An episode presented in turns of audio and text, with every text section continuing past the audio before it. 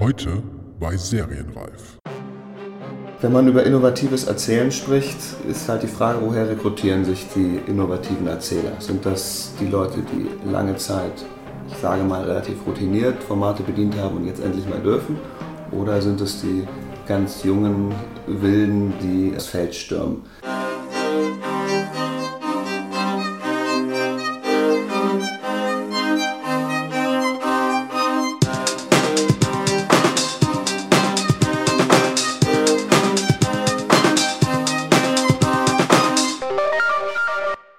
Herzlich willkommen bei Serienreif, dem Podcast zum deutschen Serienjahr. Mein Name ist Jens Meyer. Vierte Folge der zweiten Staffel. Schön, dass ihr wieder dabei seid. Dieses Mal gibt es auch endlich wieder einmal eine Folge im ursprünglichen Format, nachdem die Gespräche zuletzt ja im Rahmen von Pressetagen stattgefunden hatten und dadurch zeitlich immer etwas beschränkt waren. Ach ja, und das ist übrigens die erste Folge von Serienreif, die auf einen Hörerwunsch zurückgeht, nämlich den allerersten überhaupt. Bob Konrad, Autor von vier Blogs, hatte mir das Kölner Autorenduo Arne Nolting und Jan-Martin Scharf ans Herz gelegt, die mit der Serie Club der Roten Bänder auf Vox seit 2015 riesige Erfolge feiern. Da waren sich Kritikerstimmen und Senderquoten ausnahmsweise einmal einig. Die Krankenhausgeschichte, die aus der Sicht der jungen und schwerkranken Protagonisten erzählt wird, ist für das deutsche Serienfernsehen wirklich ein Glücksfall und zeigt außerdem, dass man auch hierzulande richtig gut mit einer Mischung aus Drama und Komik erzählen und dabei eine generationenübergreifende Zuhörerschaft mitreißen kann. Ich habe die beiden während der Sommerpause von Serienreif in Köln besucht als die Produktion noch mitten in der Fertigstellung der dritten und letzten Staffel von Club der Roten Bänder steckte, die jetzt ab dem 13. November auf Vox ausgestrahlt wird. Dabei haben wir uns die Zeit genommen, über ihren Werdegang zu sprechen, über ihre Arbeit für das RTL-Erfolgsformat Alarm für Cobra 11 und natürlich auch über ihre Mystery-Serie Weinberg, 2015 die zweite Eigenproduktion des deutschen Pay-TV-Senders TNT Serie, der in diesem Jahr eben mit vier Blogs endgültig auf dem Serienmarkt durchgestartet ist. Aber auch Weinberg war ein Kritikerliebling und wurde sogar in die USA verkauft. Auch darüber sprechen wir natürlich. Regelmäßige Serienreifhörer kennen die Serie ja auch aus meinem Gespräch mit Anke Greifnede aus der ersten Staffel.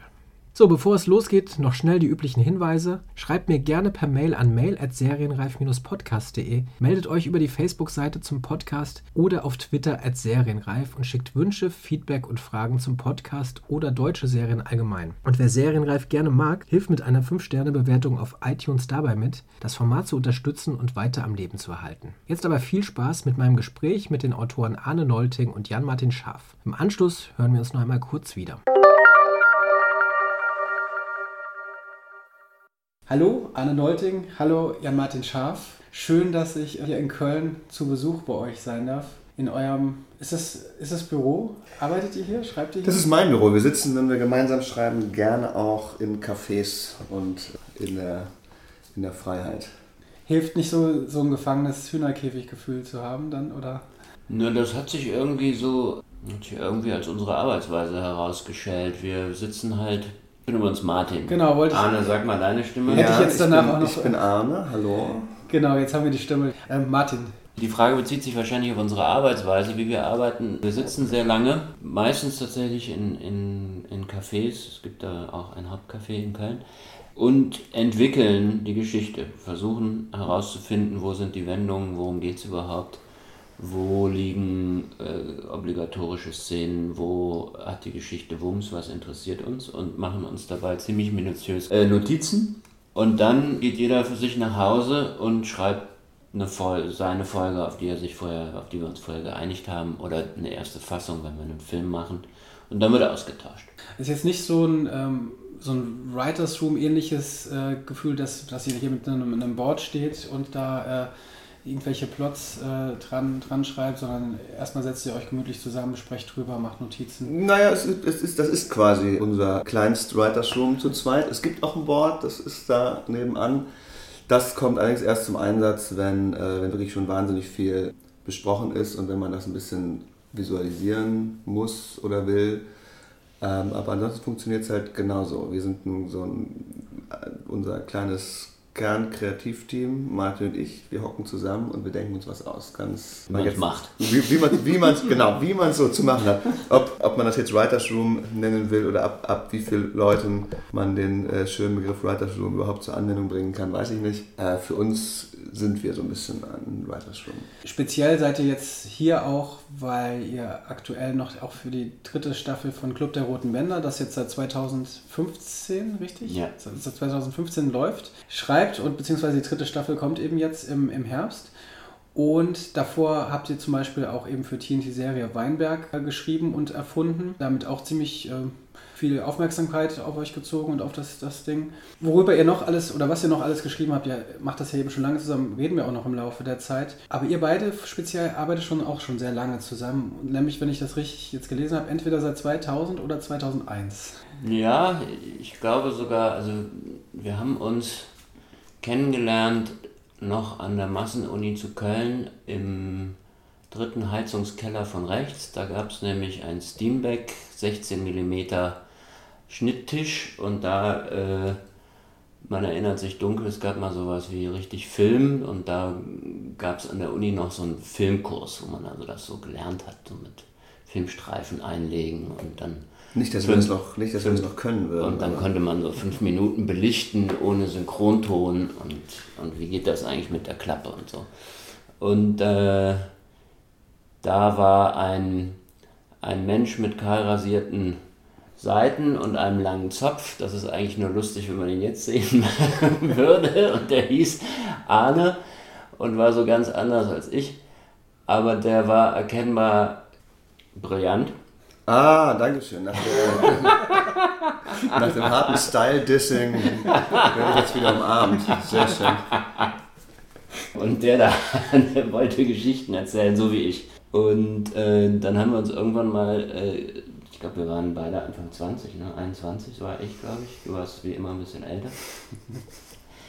ähm, haben wir uns einfach verabredet und waren ganz lange keine Freunde, sondern haben an einer Geschichte gewerkelt, ohne wirklich großartig viel private Worte zu wechseln. Und das ist tatsächlich Jahr 99, 96, 96 eher gewesen. Genau, und dann haben wir gemeinsam, dann war Martin auf der Kunsthochschule für Medien und Martins Abschlussfilm Wahrheit über Pflicht, den haben wir gemeinsam geschrieben und gemacht und das war 2003. Und zuvor haben wir aber schon Serie geschrieben für RTL und uns damit de facto eigentlich unser Studium finanziert, das ich dann auch glorios abgebrochen habe und einfach weitergeschrieben habe. Und seitdem sind wir, sind wir Team. Nicht immer. Ich, wir gehen auch manchmal fremd. Martin macht ja auch noch Regie, zum Beispiel jetzt bei der letzten Staffel Club der Roten Bänder. Ich schreibe auch manchmal mit anderen Kollegen. Aber die ganze Serienarbeit der letzten Jahre haben wir äh, gemeinsam gebuckelt. Ihr habt dann beide eigentlich relativ doch auch einen Weg, den ich mir jetzt so gar nicht nieder, äh, niedergeschrieben habe. Ihr habt da einige Stationen danach auch gehabt, bis ihr wirklich dann jetzt hier gelandet seid. Ne? Du, du warst in äh, New York, Martin, auch? Stimmt? Ich war vorher in New York. Ne? Wir haben uns in Köln kennengelernt. Wir haben äh, angefangen, wie gesagt, tatsächlich unseren Lebensunterhalt gemeinsam durch Schreiben zu verdienen. Und zwar sehr früh. Also ich glaube, ich war 24 oder 25, als ich oder als wir beide unser erstes Seriendrehbuch an RTL verkauft haben, was auch verfilmt wurde. Dann haben wir gedacht, das geht ja irgendwie. Und dann hatten wir beide gemeinsam unabhängig eine gewisse Zeit in Berlin und dann sind wir aber beide auch wieder zurück nach Köln und das war jetzt gar nicht so großartig abgesprochen, aber unser Leben verlief vielleicht auch dadurch, dass wir halt immer zusammen gearbeitet haben, auch dann über Telefon oder Skype oder, oder so, äh, irgendwie immer recht synchron mit den Orten. Und Also es gab keinen großen Masterplan. Außerdem, dass wir geile Serien schreiben wollten. Also, wa- was ich mich nämlich auch gefragt habe, also ihr habt vorher eben schon eine gewisse Geschichte äh, mit, mit Drehbuch, äh, die, was ihr gearbeitet habt. Ich hatte bei dir New York erwähnt, du hast irgendwie auch die Wert, also du hast Stipen- Stipendium, Drehbuch, äh, Werkstatt, ähm, European Script Consultant, ich weiß nicht, was es ist, aber es hört sich verdammt Ja, das gut hört, an. alles, das hört sich alles spitze an. Das war auch gut. Das, äh, das eine haben wir zusammen auch gemacht. ja. Ähm, also, wir haben jetzt nicht die klassische, obwohl Martin auf der Kunsthochschule für Medien war, das ist aber auch kein klassischer Drehbuchstudiengang. Wir haben jetzt kein klassisches Drehbuchstudium hinter uns. Das ist zu dem Zeitpunkt auch noch weniger gab, als es das heute gibt, sondern eher eine äh, etwas zusammengestückelte Ausbildung aus äh, einer KM hat Martin sicher, gab es äh, viel auch über Buch und Dramaturgie, dann gab es diese Stipendien und so setzte sich unser Curriculum im Drehbuchschreiben letzten Endes zusammen. Und dann ist es natürlich einfach machen. Ja, naja, wir hatten dann tatsächlich auch das Glück, das ein oder andere Stipendium zu gewinnen in Warschau bei André Weider School, beim den European Script Consultants, bei Philipp Parker über die Nordmedia. So, also die Filmstiftung hat uns nach Polen geschickt dahin. Das, das klingt hart, aber Nein, das, war, das, das, war, das, war, das war super. Das war ein, ja, ein ziemlich gutes Seminar. Das ging auch immer jeweils ein halbes Jahr. Also es gab so letzten Endes so Ausbildungsmodule aus unterschiedlichen Richtungen. Und davon abgesehen war zumindest mein Studium an, an der KM dann doch sehr klassisches Filmregie und Filmdramaturgie, Drehbuch, Schrägstrich, Autorenfilmer, ja. Studiengang. Also Genau, des, deswegen wäre jetzt die Frage zum Beispiel, und dann habt ihr ja doch relativ straight, also auch wenn ihr andere Sachen gemacht habt nebenbei, ähm, ähm, die Liste, die dann so seit 2000, 2001 ist, die auch an, an Fernsehproduktionen, die ist ja relativ lang, auch relativ ähm, äh, etablierte Formate von Anfang an eigentlich dabei. Die Frage, die ich mir dann trotzdem stelle, ihr habt mit Alarm für Cobra 11 angefangen, das hast du gerade auch erwähnt schon. Das ist jetzt dann ja nicht das Klassische, was jetzt ein ambitionierter Filmemacher der jetzt eben so diese Sachen macht. Ich, du, willst, du sagst, du bist im Autorenfilm, im weitesten Sinne hast du deine Ausbildung und so weiter. Man sagen wir jetzt, okay, wir machen jetzt hier ähm, Cobra 11. Das ist jetzt ja erstmal, viele rümpfen ja mit der Nase, die dann irgendwie sagen, ich will hier äh, Autorenfilme machen. So. Absolut, das ist, äh, da waren wir bestimmt äh, in einem gewissen Zirkel auch halb verfemt, dass wir uns diesen äh, kommerziellen Projekten widmen. Boah, war ich an der Kunsthochschule für Medienliste, wenn du Alarm für Cobra äh, 11 machst, maximale Kommerzhure für die Kommilitonen. Da muss man sich überhaupt nicht schönreden. Man muss einfach sagen, dass, man, äh, dass wir uns entschieden haben, wir wollen davon leben. Das ist das Angebot, was es gab. Wir haben uns in dieses Format reingearbeitet, das äh, als Handwerk und sportlich betrachtet und dann auch zu respektieren gelernt, diese Art von Arbeit. Wir waren sicher auch nicht frei von Arroganz, als wir das erste Mal äh, dafür angetreten sind. Und so bitter damit auf die Nase gefallen. Es ist nämlich handwerklich extrem herausfordernd, einen flotten Actionfilm zu machen. Und es ist natürlich so, dass es die Handlung, sagen wir mal, in, häufig weder physikalisch noch psychologisch äh, so besonders äh, mit der Wirklichkeit in übereinzubringen ist. Aber wenn man es gut macht, hat man halt einfach äh, äh, auch als Autor sowie als Regisseur nun die Aufgabe, das, die Erzählung innerhalb des Genres so zu gestalten, dass sie so elegant ist, dass man über manche Glaubwürdigkeitshürden einfach schnell hinweggeht, weil es fulminant und wendungsreich ist. Und das ist erstmal eine handwerkliche Herausforderung. Und bevor man damit jetzt mit lauter Qualitätskriterien, die man meint zu haben, der Sache zu Leibe rückt, man einfach erstmal sagen, so, äh, Aufgabe ist, wir überfallen irgendwas auf der Autobahn und dann gibt es bestimmte Vorgaben, äh, an welche ähm, Stelle auf dem Zeitstrahl in der Erzählung es jetzt ordentlich zu krachen hat. Das muss Sinn machen und da schauen wir mal, ob man irgendwie elegant dahin kommt und dass man das jetzt nicht so komplett vorhersehbar macht. Und dann kann man innerhalb dieser, dieser Vorgaben, die es erstmal gibt, sagen, naja, also innerhalb der Aufgabe ist das jetzt elegant gelöst worden oder weniger elegant gelöst. Uns hat das, glaube ich, vor allen Dingen auch aus sportlichen Gründen äh, Spaß gemacht. Und man muss auch sagen, die Firma ist großartig und es ist ein Riesenabenteuer, Spielplatz allein, wenn man da auf den Hof fährt werden halt Jungsträume wahr im Sinne von, da gibt es halt erstmal 40 Streifenwagen und zwei Helikopter und ein paar Krankenwagen und man sagt, wow, das kann ich alles in meine Geschichte benutzen. Äh, Action Concept ist die Firma, klar, Alum Cobra 11, Medikopter, glaube ich auch.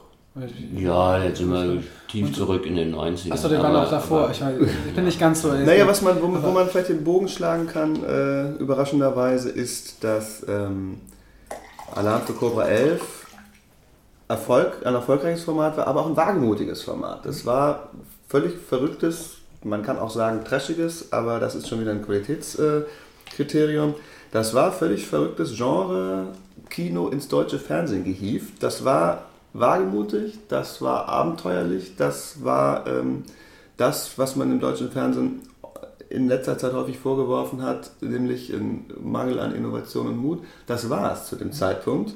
Jetzt besteht die Hoffnung, dass mit der sogenannten Qualitätsserie, in der man nochmal in ganz andere Gefilde, auch in äh, anspruchsvollere Gefilde äh, driftet, dass diesen Wagemut und dieses äh, sich trauen, auch mal was Verrücktes zu machen, einfach wieder da ist oder wieder mehr da ist. Naja, es wird ja, es steht im Grunde auch dafür, dass vielleicht. Ich möchte da nochmal kurz eingreifen. Okay. Ich finde den, find den Trash-Vorwurf an das Format äh, für Cobra 11 immer extrem schwierig. Das ist bis heute oder über lange Zeit im deutschen Fernsehen gewesen, das mit Abstand am höchsten budgetierte.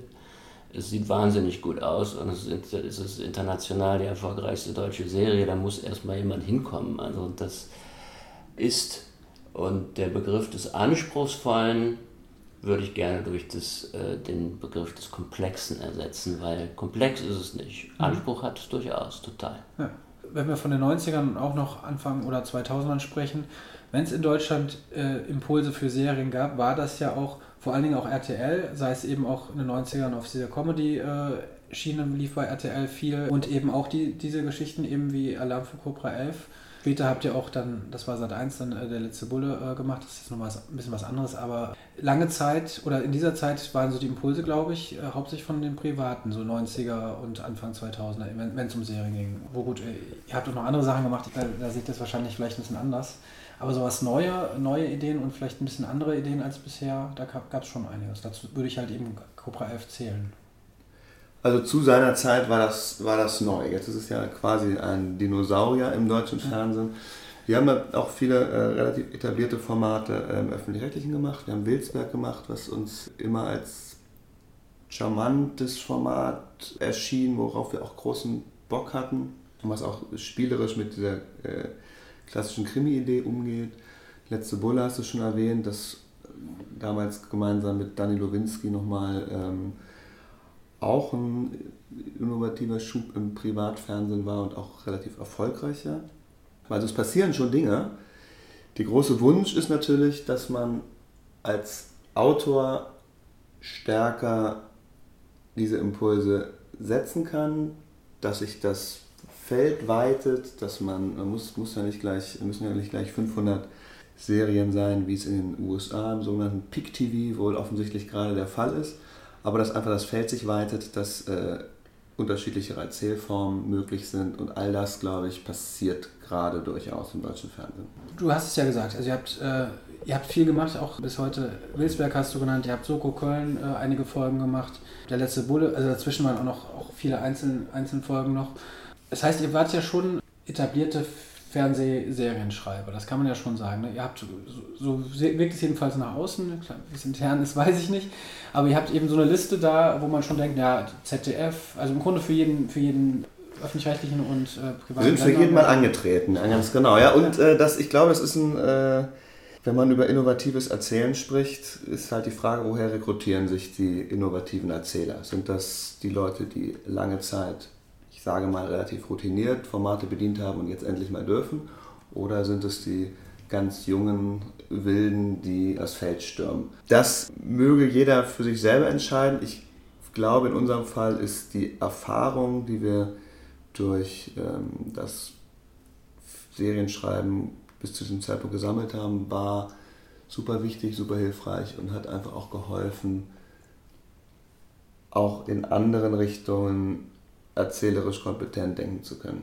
Inwieweit hat es euch denn dann, wenn wir jetzt dann zu, äh, zum Club der Roten Männer und auch speziell Weinberg kommen, geholfen oder angespornt, dann vielleicht in diesem Rahmen mal Sachen zu machen, die ihr vielleicht vorher nicht machen konntet, durftet, äh, solltet? Oder habt ihr so, seid ihr so gar nicht, geht ihr so gar nicht ran, sondern sagt einfach, wir kommen jetzt, kommt das nächste Projekt, da holen wir jetzt einfach das raus, was wir rausholen können. Oder war es schon so, dass ihr euch da auch ein bisschen mehr austoben konntet? Naja, also ich glaube, wir versuchen und haben das auch immer versucht, erstmal eine Geschichte so gut zu erzählen, wie wir eben konnten und wie sie uns Spaß machen würde, sie zu sehen.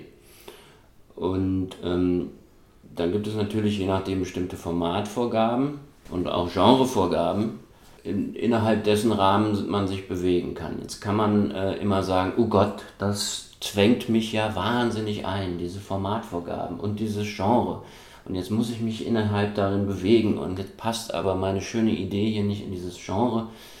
Und jetzt fühle ich mich ganz schrecklich bevormundet. Wir haben es, glaube ich, immer eher so als Leitplanken gesehen, die einem helfen, äh, auf der Strecke zu bleiben weil man muss als Erzähler so viele Entscheidungen treffen und man kann ständig irgendwohin abbiegen. Deswegen ist es eigentlich eine ganz gute Sache, dass man denkt, naja komm, also da gibt es eine Leitplanke, warum fahren wir nicht einfach da lang? Und äh, gleichzeitig war es, um an diesem Bild zu bleiben, für uns auch immer ein Spaß daran, sozusagen am Rande der, der Leitplanke entlang zu, zu, zu schlittern und zu kratzen anstatt immer sicher auf der Mitte der Fahrbahn zu bleiben, weil da ist es dann tatsächlich manchmal nicht so interessant. Das sind, das sind hier Autobahnmetaphern. Du merkst schon, dass, ich merke, dass, sich das, das tief bei uns eingebrannt hat. Ich habe es schon innerlich, innerlich, notiert für meine nächste Frage. Also wir bleiben gleich im Bild. Aber ja, genau. Also, es, also sprich, es war schon ganz toll und das deutete sich ja an, dass sich im deutschen Fernsehen auch was verändern wurde und wir wollten unbedingt äh, vorne mit dabei sein, dass man auch andere Sachen machen konnte, dass man mit Weinberg eine Mystery-Geschichte erzählen konnte, dass man da das Genre mal ausreizen konnte. Es gab auch von Seiten der Redaktion von Anke Greifeneder auch den steten Wunsch, die Grenzen gerne noch mehr auszuloten, was wir natürlich dankbar angenommen haben, als wir mal kapiert haben, dass das auch sehr ernst gemeint ist und nicht irgendwie, ähm, nicht irgendwie ein lullendes, ein lullendes Angebot. Es war, keine, es, war, es, es war wirklich der gemeinsame Wunsch da, mal doch ganz andere Wege zu gehen. Und beim Club der Roten Bänder ist ja nochmal ein Spezialfall, weil es eine Adaption ist, war aber auch von Anfang an klar, wir gehen mit diesem Format Wege, die möglichst neu, möglichst interessant, möglichst noch nicht so ausgelatscht sind in puncto Krankenhausgenre. Ja, also Club der Roten Männer äh, hat mich in dem Sinne auch ein bisschen kalt erwischt. Also ich habe mir jetzt nochmal die erste Folge, es basiert ja auf einem Format, auf einem spanischen Format. Ich lese hier nochmal Pulseres Femel, Femel, wie auch immer es heißt. Ja, also, katalanisches. Ich habe katalanisch, glaube ich, muss man ähm, aufpassen. Genau. Ähm, und das sind auch die, das ist ja basiert auf der Lebenserfahrung des, des Von Autors. Albert Espinosa, das heißt, genau, der die Vorlage geschrieben hat. Richtig, Buches. Ja. Und äh, gleichzeitig gab es dann auch noch eine amerikanische Version, ja. äh, Red Band Society. Und äh, ich habe jetzt nochmal im Zuge unseres Gesprächsvorfeld beides kurz reingeschaut, mhm. merkte dann, okay, zumindest jetzt die erste Folge, da war, wart ihr schon relativ nah, relativ dicht dran, sei es von der Ästhetik bis auch, glaube ich, so auch die Geschichte war relativ nah erstmal dran. Zumindest äh, in der ersten Folge und ich glaube in der ersten Staffel insgesamt. Während die Amerikaner da, zumindest das, was ich kurz gesehen habe, das schien dann schon ziemlich da rauszugehen. Andere Ästhetik, andere Charaktere. Sofern ich das nach fünf Minuten, wo ich mir mhm. nur reingeguckt habe, jetzt so entscheiden kann bei euch war es erstmal klar, ihr haltet euch schon ähm, näher, seid näher am, am Spanischen. Ähm, da hat es äh, sehr geholfen, dass, es, äh, dass wir sowohl die spanische Vorlage als auch das äh, US-amerikanische Remake hatten, um uns selber einen, um, um für uns selber einen Weg zu finden. Eine relativ luxuriöse Position, dass man, dass man da einfach mal schauen kann, wie finden wir denn das, was gefällt uns da, was gefällt uns dort. Und wir haben zumindest unsere Meinung oder auch die gemeinsame Meinung ähm, von uns, der Produktion, auch Bernd Reichert von Vox, dass die US-amerikanische Version sich doch deutlich von vielem entfernt hat, was gut war, was archetypisch war, was funktioniert hat, um der Sache einen eigenen Stempel aufzudrücken, möglicherweise, um die Sache auch möglicherweise in ein klareres Krankenhausgenre zu buxieren. Pfleger und Ärzte hatten dort Geschichten, was ja gerade das High Concept sozusagen der Vorlage ist, das nicht zu tun, sondern nur aus der Sicht der Patienten zu erzählen. Und da war für uns sehr klar, wir bleiben, was all diese Parameter angeht, bleiben original. Das ist gut, das ist toll, das ist rührend. Wir fassen das vorsichtig und respektvoll an und haben Dinge angespitzt, haben hier nochmal dafür gesorgt, dass es nochmal humoristischer ist. Dass, wir haben ja verkürzt, wir haben verknappt, wir haben verdichtet wir haben eine, so eine dramaturgische Arbeit geleistet und uns das behutsam zu eigen gemacht. Ja, und äh, eingedeutscht. Also im Sinne von, der deutsche Zuschauer stellt aus unserer Sicht, und sonst hätte man es ja auch einfach übersetzt, glaube ich, aus der Sicht aller, derer, die daran beteiligt sind, ganz andere Ansprüche an die Glaubwürdigkeit des Formats, also gerade was in medizinischer Hinsicht und so, die sind immer noch sehr gedehnt, aber wenn man das jetzt auf Strecke mit dem Spanischen vergleicht, ist es halt einfach deutlich stärker in die Realität gerückt. Das ist das, die eine Veränderung, die wir getan, geleistet haben. Und die zweite ist, dass wir es, glaube ich, tonlich nicht stark, aber doch deutlich verrutscht haben von etwas, was tendenziell ein bisschen soapig war, was in Italien auch als Soap läuft, haben wir, haben wir so verändert, dass es rührend und vielleicht auch ein bisschen spitzer ist, sodass es irgendwie Primetime-fähig ist. Wenn man auch hier nochmal kurz zurückgeht, um es überhaupt zu erklären. Club der Roten Bänder ist, äh, das haben wir jetzt schon gesagt, ist eine Adaption eines äh, spanischen Formats. Wie kam das überhaupt auf euch zu? Also es ist jetzt, es war auch, es war für Vox. Vox war zu diesem Zeitpunkt noch nicht besonders bekannt dafür. Also ja, es war eine der ersten Eigenproduktionen. Ich glaube, es gab eine vorher. Ja, die, die, erste, erste fiktionale. Die erste fiktionale eigenproduzierte genau. Serie von Vox. Und genau. Vox hatte zu dem Zeitpunkt, glaube ich, jetzt irgendwie noch keiner groß auf dem Schirm in Deutschland, dass die, dass da eine Serie herkommt. Vielleicht sogar die Serie, die dann das bringt, was man, was, was vielleicht viele sehen wollten, ausgerechnet an Vox. Oft sind es ja die, zwar die Außenseiter, die dann so überraschen können, aber das war jetzt eine, erstmal eine Überraschung. Zusätzlich ist es eben eine Serie, die in einem, in einem Krankenhaus spielt, auf einer Station, äh, wo es um Jugendliche geht, die irgendwie alle äh, mehr oder weniger dem Tod geweiht sind. Also es geht um Krebspatienten, die verliert in der ersten Folge verliert dann jemand sofort sein Bein. Jemand hat ein Herz, Herzproblem, das auch nicht gut ausgeht, wenn man es jetzt mal äh, so weiter. Also da, da, alle leben, eine, ein Junge, der Erzähler liegt im Koma im Grunde, äh, die, die gesamte Staffel über, also nimmt eigentlich zumindest körperlich nicht teil an dieser Geschichte, zumindest auf einer, auf der realen Ebene oder wie man es immer nennt. Klingt das, alles, klingt alles nach einem Quotenhit, ne? Ja, äh, genau. Also das, das äh, klingt jetzt schon mal erstmal nicht so. Das, also das zweite Box, dann die, diese Geschichte. Wie, wie, wie kam es zu euch und was hat euch daran gereizt? Also es kam zu uns über ähm, die Bantry Bay, Produzentin Gerda Müller, mit der wir zusammen den Weinberg just fertig gemacht hatten.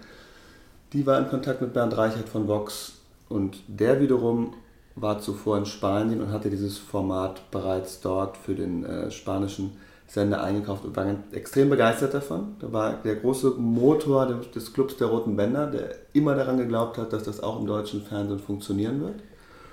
Und so kam es an uns. Wir haben dann gesprochen, Konzept gemacht und wir selber. Naja, es gab noch eine, eine, eine ganz lustige Anekdote. Es gab zu dem Zeitpunkt, als sie uns angesprochen haben, haben, haben uns gefragt, hättet ihr da Lust zu? Wir fanden das gut. Wir sagten, wir müssen einiges verändern. Aber äh, dann haben die gesagt, ach, das ist ja erfreulich, aber wir warten jetzt erstmal ab, bis, das, ähm, bis die amerikanische Version, produziert von Steven Spielberg, auf den Markt kommt. Wenn die gut ist, dann kaufen wir die. Äh, und dann war es das auch.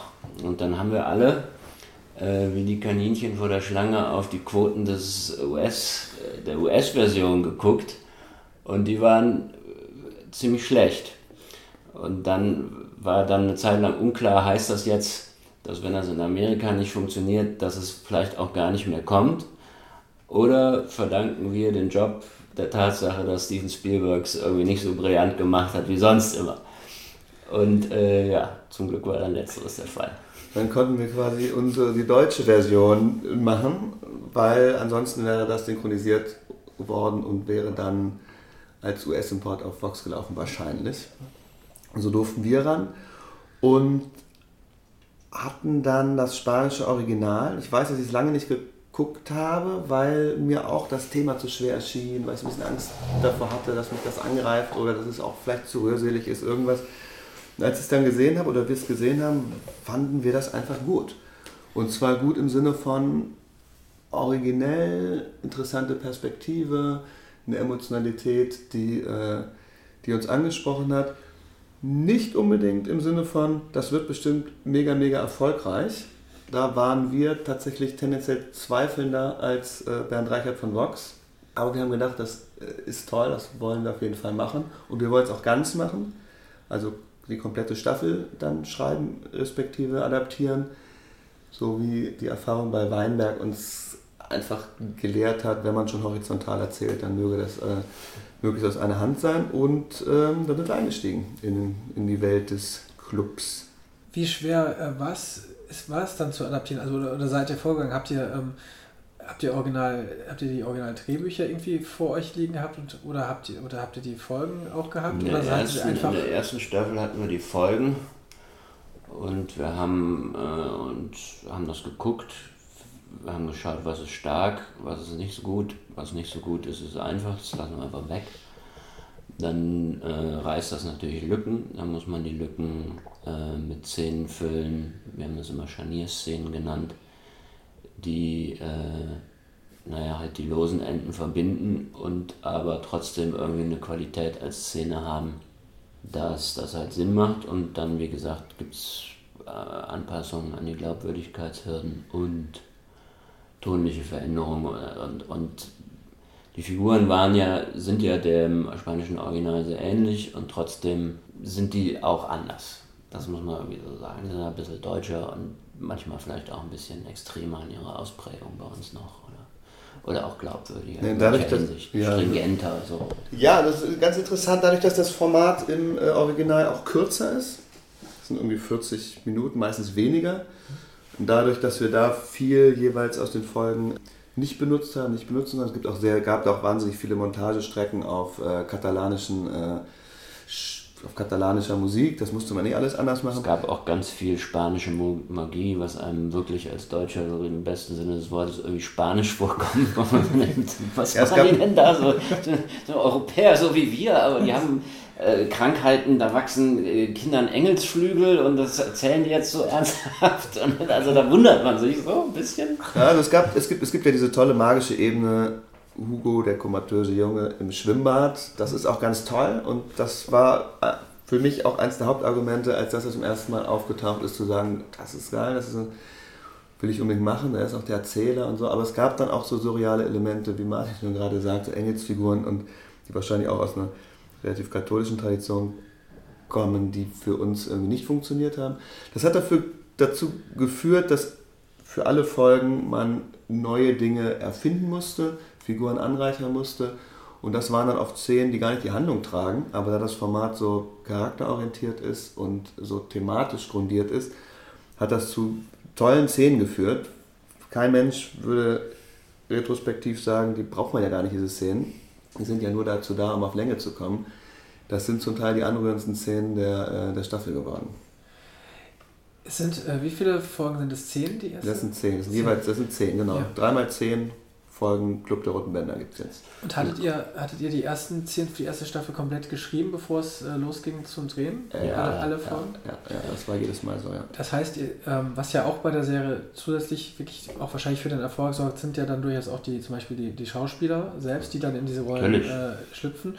Ähm, das heißt, ihr wusstet, habt dann aber auch wirklich erst im Nachhinein, ist natürlich meistens so bei der ersten Staffel, gesehen, wie eure Figuren zum Leben Ja. erweckt werden und wie sie dann auch nochmal so eine Ebene da reinbringen, die man dann Das war ein absoluter Glücksfall, unsere, unsere großartige Darstellerriege. Wir waren in den Casting-Prozess ein bisschen äh, involviert, haben immer wieder geguckt, wie es gerade wie es gerade da so steht und äh, allen war klar, dass das natürlich das entscheidende Kriterium auch für den Erfolg dieser Serie wird. Und für die zweite Staffel, es gibt eine spanische zweite Staffel, von der haben wir uns aber sehr stark erzählerisch gelöst. Da haben wir noch viel Ideen und Material benutzt, aber grundsätzlich eigentlich unsere eigene Geschichte weiter gesponnen.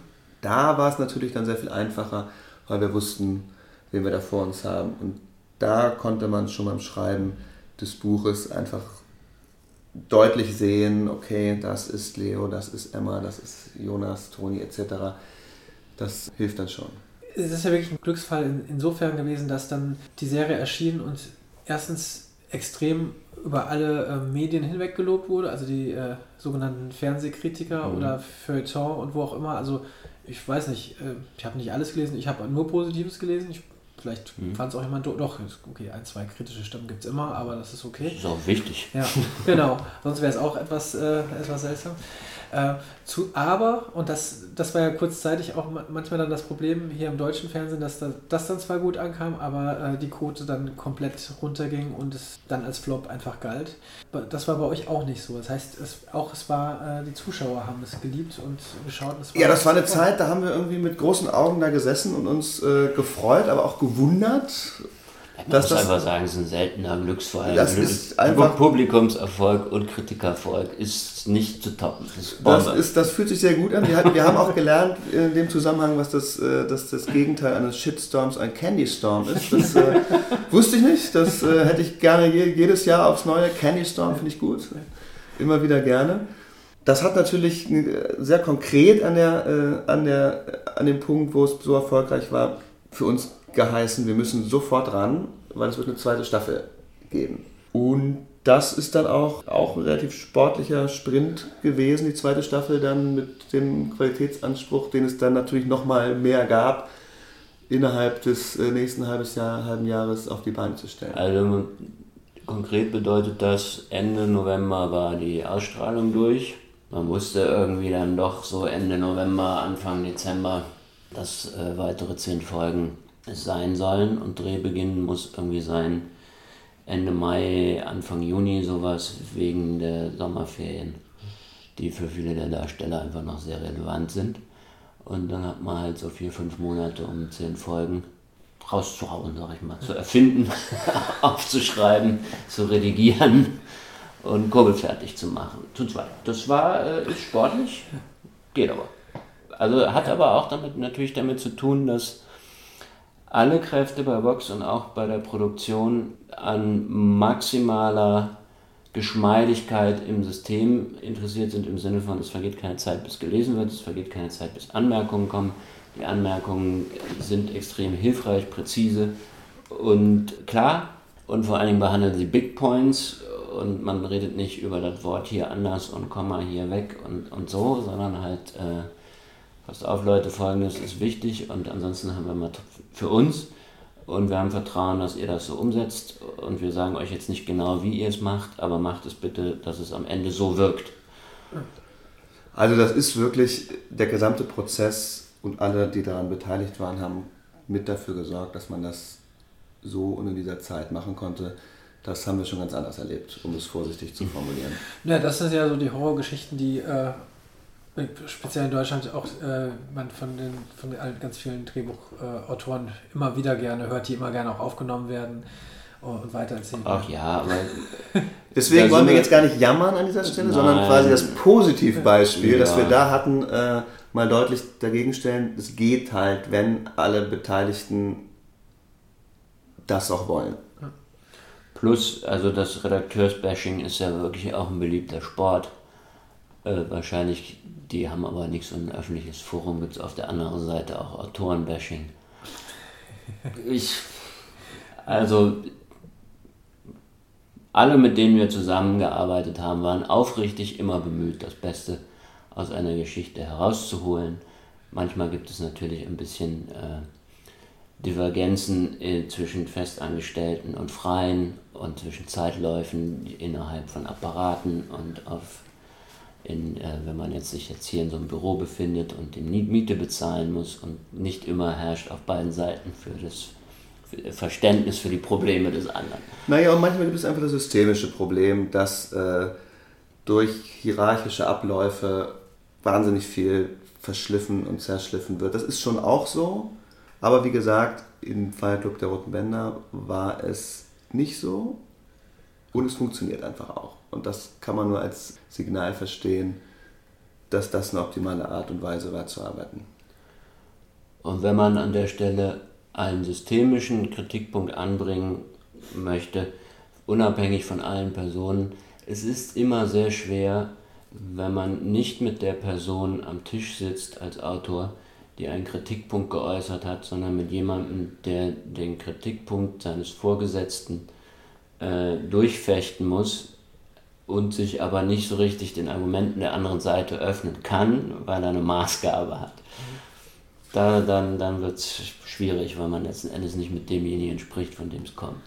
Trotzdem scheint es jetzt auch für mich jetzt hier zu sein, zu Weinberg kommen wir auch gleich nochmal, da war es nochmal spezieller, dass ihr aber hier eben auch als Autoren stark in den Gesamtprozess involviert gewesen seid bei Club der Roten Männer. Was vielleicht auch, zumindest was man so hört, jetzt auch nicht unbedingt üblich äh, ist, dass man lange Zeit sagt, hieß es ja, okay, der Autor schreibt sein Drehbuch, gibt es ab und das war die Arbeit so. Ja, wir hatten, ähm, nachdem wir jetzt äh, mit, es fing an mit Cobra 11, da haben wir mehrere Piloten geschrieben, ich glaube fünf, also 90er Staffel Opener Spielfilme und dann kam irgendwann RTL und sagte, wir haben hier so ein neues äh, Serienformat, Touristen in Gefahr, ganz tolle Geschichte, äh, BKA-Beamte holen zu Recht oder zu Unrecht Inhaftierte im Ausland aus dem Gefängnis und lösen den Fall.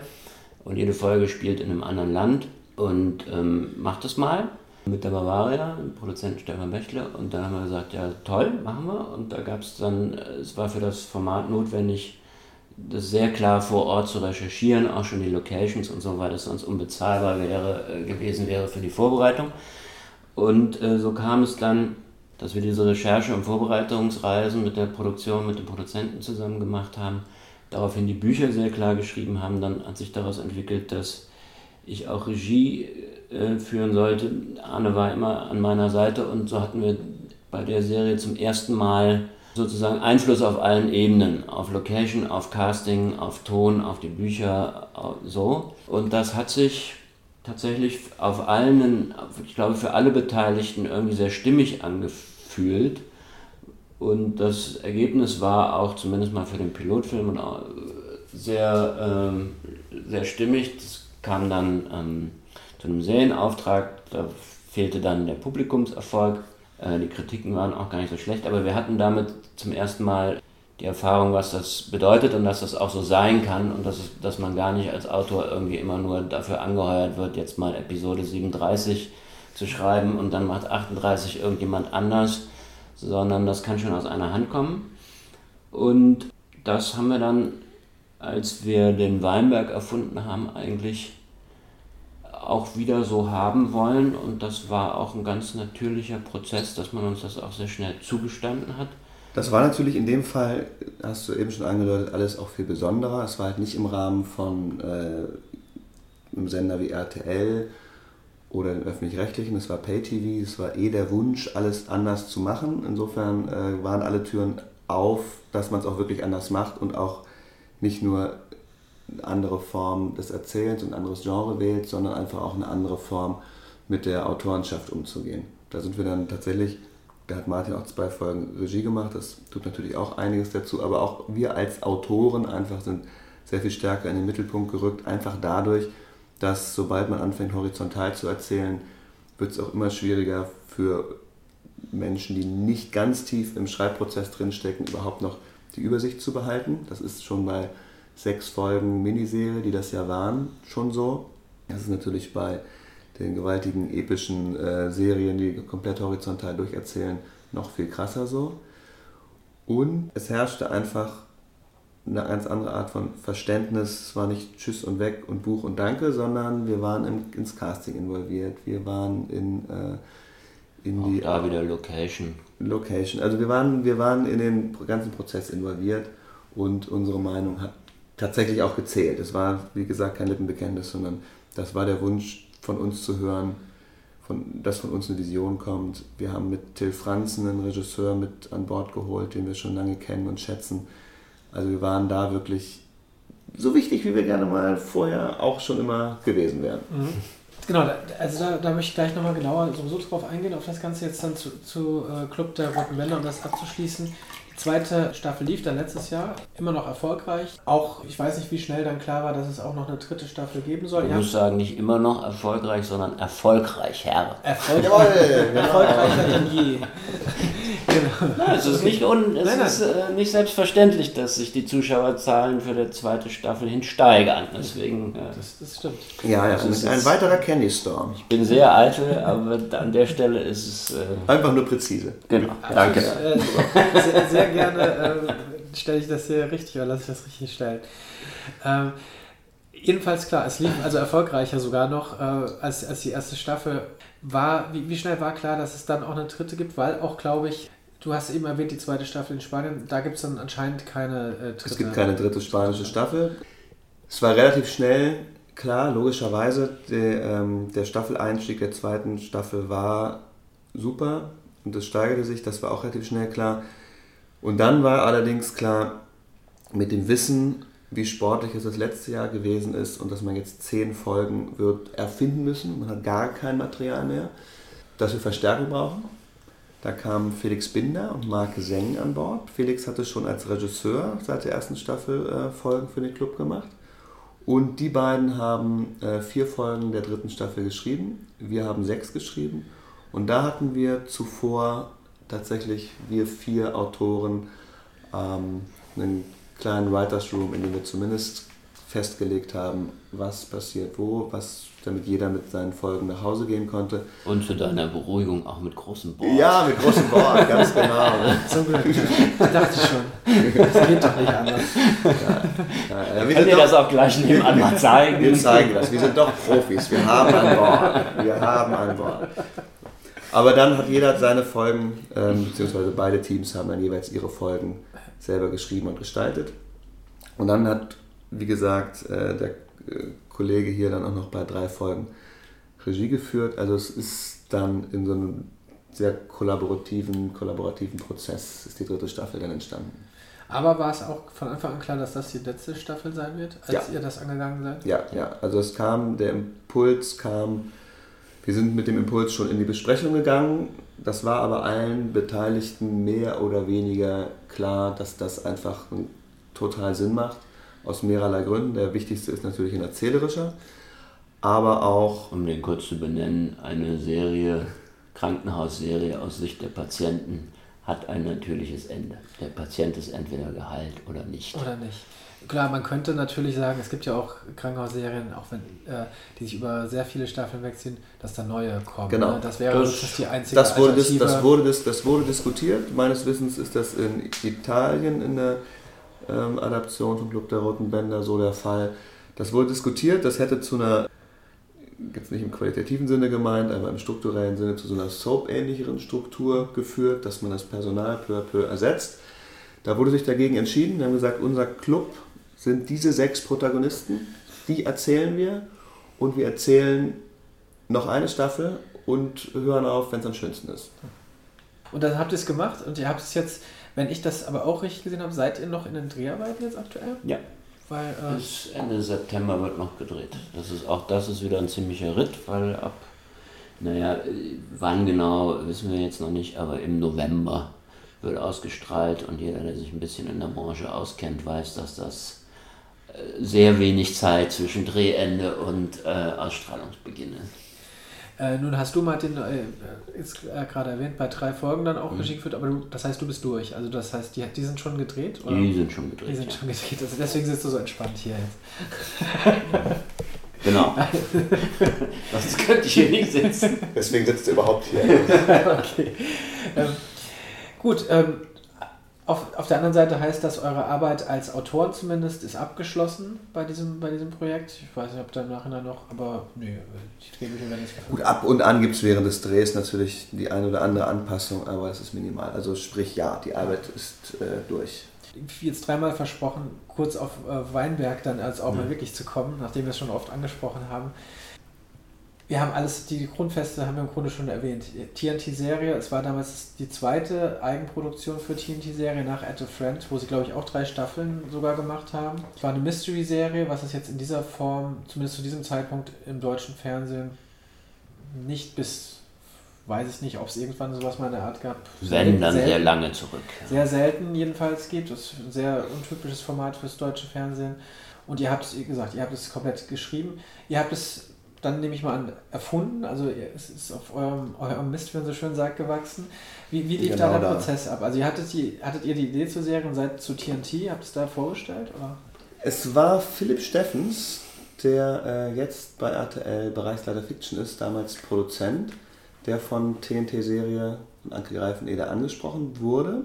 Ähm, sie hat eine bestimmte Auswahl an Produzenten angesprochen, doch bitte Ideen zu pitchen. Philipp wiederum hat mit uns gesprochen und gesagt, TNT sucht, will eine Serie machen, was ganz anderes, Interessantes. All das, äh, worauf Das wir eigentlich Wichtige schon... ist, es ist Pay-TV und Genau. muss etwas sein, was weder im privatdeutschen Fernsehen noch im öffentlich-rechtlichen Fernsehen laufen kann, weil sonst macht es für die keinen Sinn. Das war de facto was, worauf wir eigentlich die ganze Zeit total heiß waren. zu machen. Dann hieß es, in welche Richtung soll es denn gehen? Und die Antwort war, es ist völlig egal. Das Genre ist egal, alles ist egal. Das heißt, wir standen auf der großen, Es großen muss Wiese. gut sein es muss, und es muss anders sein. und es muss interessant und weiß der Teufel was sein. Aber es gab keinerlei inhaltliche oder dramaturgische oder sonst welche Vorgaben. Das heißt, die Leitplanken, von denen vorhin die Rede war, die mussten wir uns selber aufstellen. Und ähm, dann, wir wollten immer schon mal Mystery. Ich finde es total super als Genre. Ich finde das äh, wahnsinnig traurig, dass es in Deutschland nie gemacht wird oder wurde, allzu mal an einem reichen Fundus an äh, deutschen, deutschen Mythen, Sagen, Schauergeschichten. Und dann haben wir uns Weinberg ausgedacht. Habt ihr euch zusammengesetzt und habt überlegt oder war es so, dass, dass einer von euch beiden schon so eine, eine grobere äh, Idee hatte und ihr das dann erst weiter ausgearbeitet habt? Oder wollt ihr euch das, äh, das, das offen halten? Nein, nein, es ist schon so, dass der Arne eine, ähm, sagen wir mal, eine Kernidee hatte, die äh, sagen wir mal, recht bestechend war und auf der konnte man dann gemeinsam auf, äh, aufsatteln und dann um diese Idee herum braucht man natürlich noch ganz, ganz, ganz, ganz, ganz viel Stoffmaterial, Fragen, Figuren, all das. Aber es ist natürlich immer gut, wenn man mal eine hat. Ja. kann, kann, kann nie schaden, mal so eine Idee zu haben.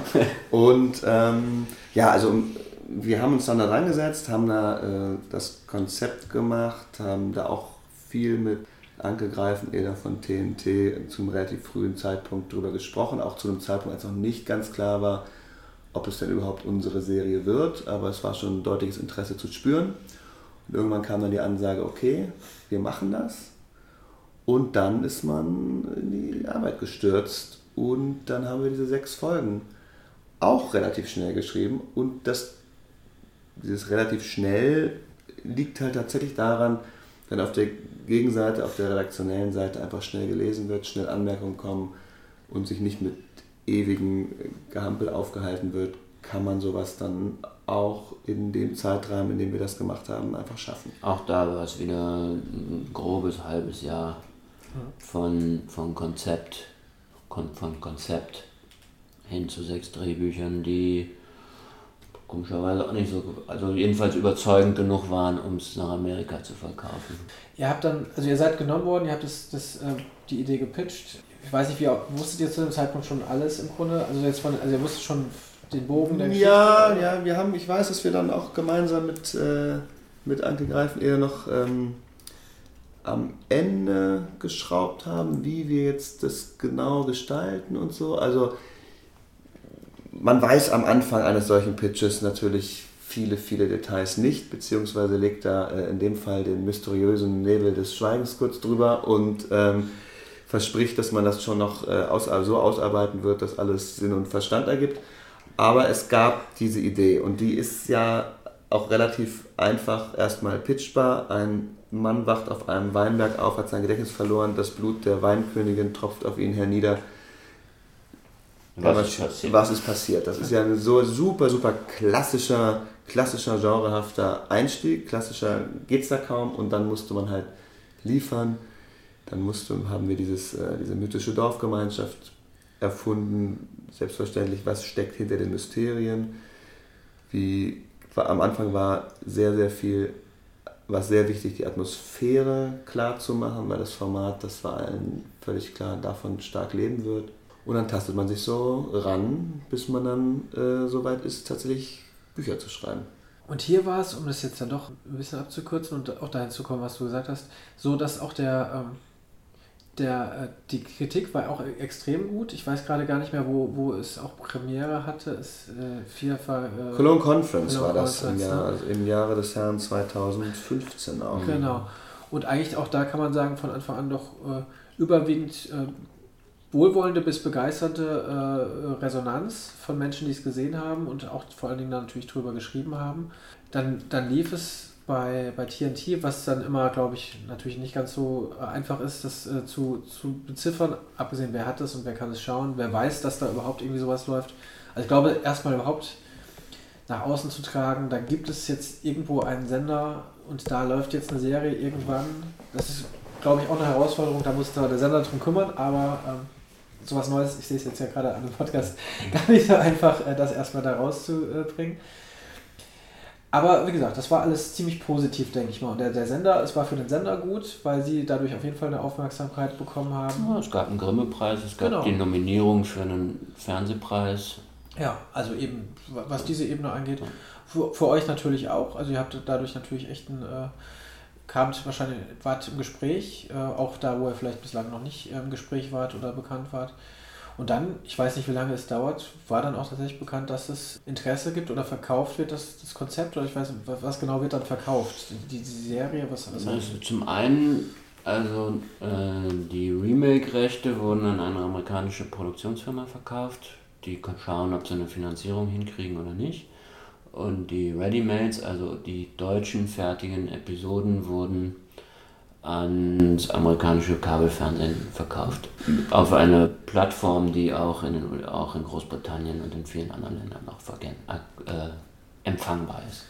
Und wenn ich das jetzt auch richtig in Erinnerung habe, aber korrigiert mich, haben die jetzt nicht sogar die Dreharbeiten angefangen für die oder oder Nein, nein, es gibt noch, nein, nein, es gibt, es gibt, an? nein, nein, es gibt, es gibt noch, nee, nee, nee, es gibt noch keinen, also es werden, noch- das ist was, was passiert durchaus mal, dass Remake-Rechte verkauft werden. Ja. Das heißt erstmal noch gar nichts. Mhm. Also bevor da nicht in den USA irgendeine Klappe fällt, sind das bisher erstmal nur veräußerte Rechte. Es ist schön, dass es da Interesse gibt, aber ob da jemals äh, ein Remake tatsächlich daraus entsteht, das steht, das steht in den Sternen. Genau, aber auch da ist es für, glaube ich, alle Beteiligten erstmal die Nachricht nach außen ist eine gute. Ja, die äh, Nachricht ist super, da klopft man sich für auf die Schulter und denkt, siehst du mal, jetzt, äh, jetzt interessieren sich die Amis, aber wie gesagt, man weiß nicht, ob, ob da jemals was passieren wird. Gab es ansonsten irgendwie jetzt für euch persönlich auch ein internationales Feedback? Also kamen plötzlich Agenten oder sonst irgendwer auf euch zu und sagte, hier ähm, soll ich euch nicht. Äh, Das, äh, das passiert tatsächlich oder ist tatsächlich passiert. Auch da muss man natürlich sehen, weiß der Teufel, ob das, äh, ob das irgendwelche Perspektiven tatsächlich auftut, aber es gibt Kontakte. Okay. Weil, und dann kommen wir jetzt, da schlagen wir den Bogen, ähm, tatsächlich zum, zur Jetztzeit. Club der Roten Bänder steht vor der letzten Staffel, die wird äh, ausstrahlen, wie es aussieht. Also es müsste jetzt mit dem Teufel zugehen, wenn die jetzt, dass plötzlich die ganzen Leute, die es in der zweiten Staffel mehr, die mehr Leute äh, geguckt haben, das jetzt nicht mehr gucken wollten. Vielleicht wollen es sogar noch mehr Leute jetzt wieder äh, gucken. Aber ihr steht jetzt vor diese zwei Erfolge, vor diese, vor dieser Aufgabe oder was auch immer. Äh, ja, jetzt muss es ja auch weitergehen für euch. Und das heißt, Club der Roten Bänder geht nicht weiter. Äh, Weinberg ist auch erledigt. Äh, sag ich jetzt mal.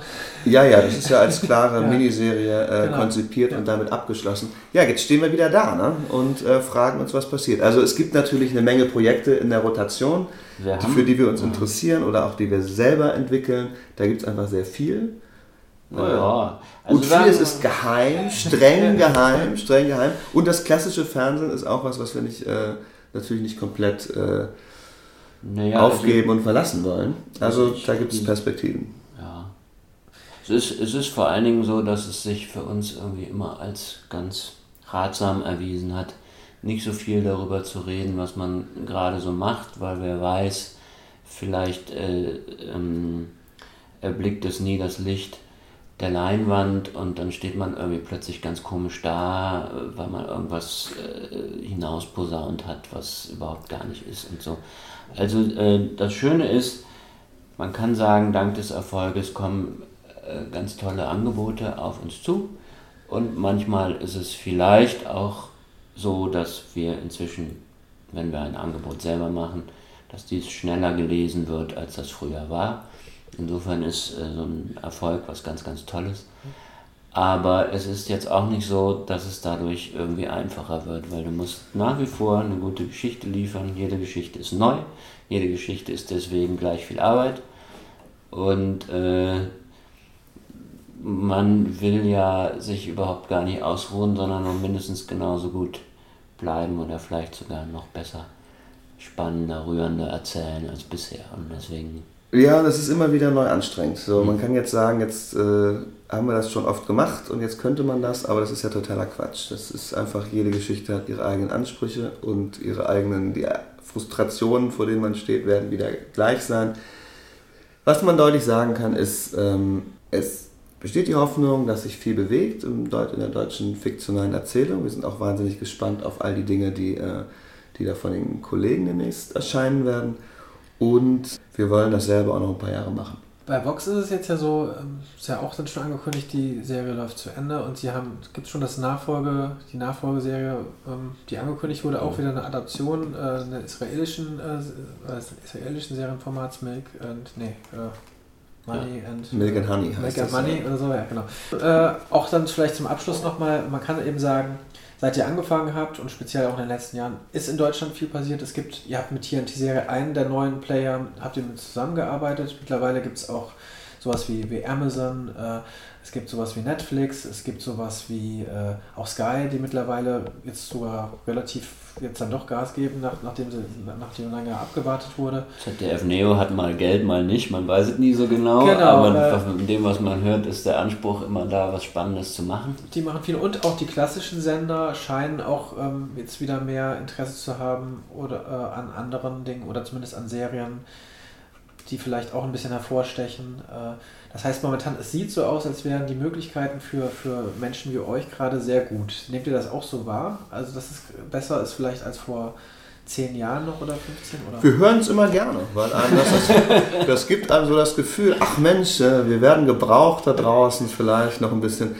Das ist natürlich toll und ähm, ich kann nur hoffen, dass das auch so weitergeht oder in Erfüllung geht oder was immer das heißt. Man kann uns anrufen, wir schreiben für Geld.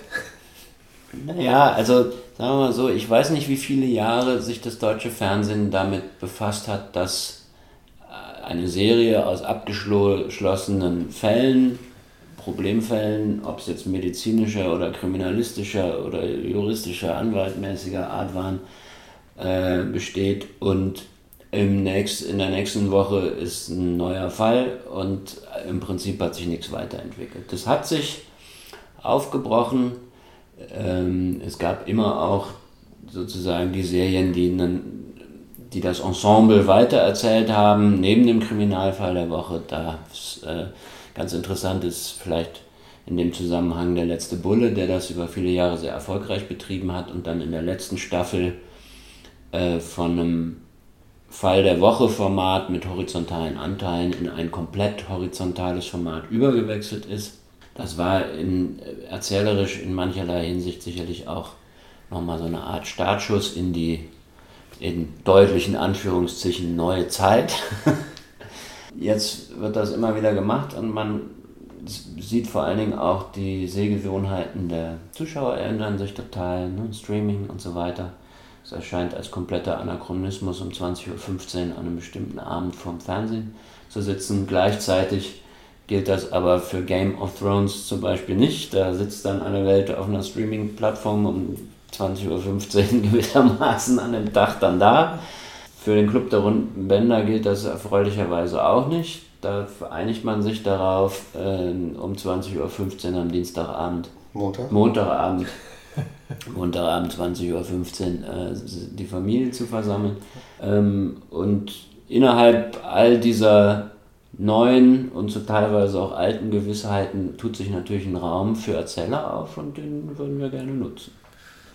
Sehr schön. Dann hoffe ich, dass ihr das äh, in Zukunft auch weiterhin so gut könnt wie in den letzten Jahren. Für euch, aber vor allem für die Zuschauer. und deswegen danke ich euch bis hierhin schon mal fürs Gespräch und dass ich hier zu Gast sein durfte. Und ich will euch nicht länger noch hier festhalten, damit ihr endlich rausgehen könnt, um zu arbeiten. Wobei ihr natürlich mir jetzt noch das Board noch schuldig seid. Jetzt noch sagen. Präsentieren, präsentieren wir genau. gleich. Aber erstmal bis hierhin auf jeden Fall vielen Dank. Wir danken dir. Ja, So, auch von dieser Stelle aus noch einmal vielen Dank an Arne Nolting und Jan-Martin Schaaf für das ausführliche und offene Gespräch über ihre Arbeit. Die beiden zeigen mit ihren Serien, dass auch erfahrene und erfolgreiche Autoren des konventionellen Fernsehens Lust auf Neues haben und von diesem Hintergrund zehren können. Wir dürfen also ziemlich gespannt sein, was wir nach dem Ende der letzten zehn Folgen von Club der Roten Bänder von Ihnen zu sehen bekommen. Für dieses Mal war es das aber nun auch bei Serienreif. Ich weise noch einmal auf die Kontaktmöglichkeiten per Mail, Facebook und Twitter hin und freue mich schon aufs nächste Mal. Bis dahin sage ich auf Wiederhören.